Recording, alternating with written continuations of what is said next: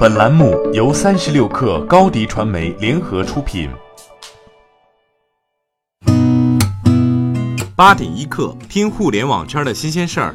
今天是二零一八年七月三号，星期二。你好，我是金盛。在爆出今日头条进军游戏直播领域没几天，又有消息称这家超级独角兽正在内测知识付费产品。有媒体昨天报道称，有多名头条号运营者已经收到开通付费专栏的邀请消息。从通知栏的消息来看，用户可以通过功能实验室专栏的路径来上传付费专栏，并通过今日头条 App 分发给想要购买和订阅的用户。三十六氪就此求证今日头条，对方回应称，付费专栏目前还处于内测阶段，至于何时上线，头条没有做出回应。腾讯理财通公告称，自八月一号起，仅有理财通铂金、黄金会员的信用卡还款手续费继续享受全免政策。爱定投计划固定转入五百元以上的用户，也可以继续享受免费还款服务。除此之外，所有理财通用户的每笔信用卡还款都将被收取百分之零点一的费用，最低一毛钱。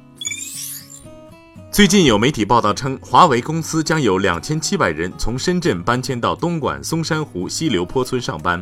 华为相关人士表示，今年四月四号，深圳市人民政府和华为技术有限公司签署扎根深圳、展望未来合作协议，便已表明华为会留在深圳，不会搬迁。华为松山湖基地建设已有一段时间，华为早已在深圳、东莞两地安排正常通勤用车。华为松山湖南方工厂已在正常运转之中，都是正常业务布局。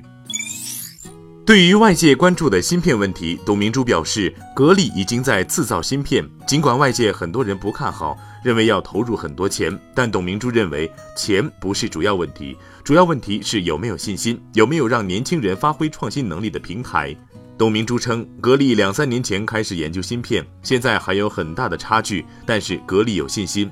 我们有梦想就有理想，有理想就要有实践，有实践就要去挑战。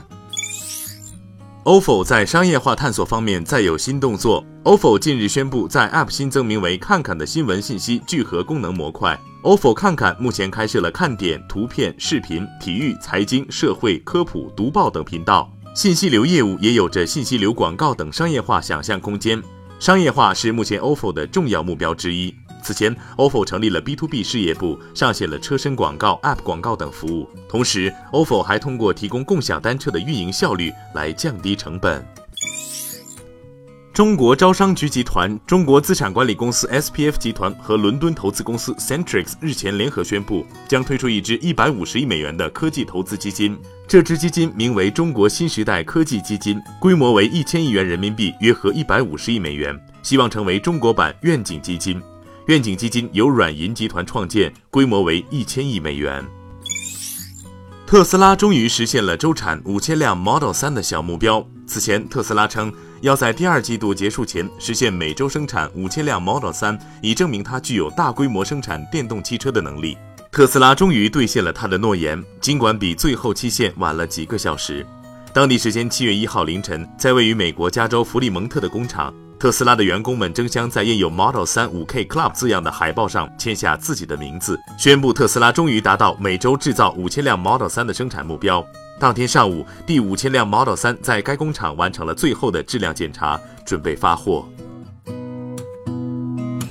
好，今天咱们就先聊到这儿，更多精彩内容就在三十六课 App 音频频道。责编：彦东，我是金盛，八点一刻，咱们明天见。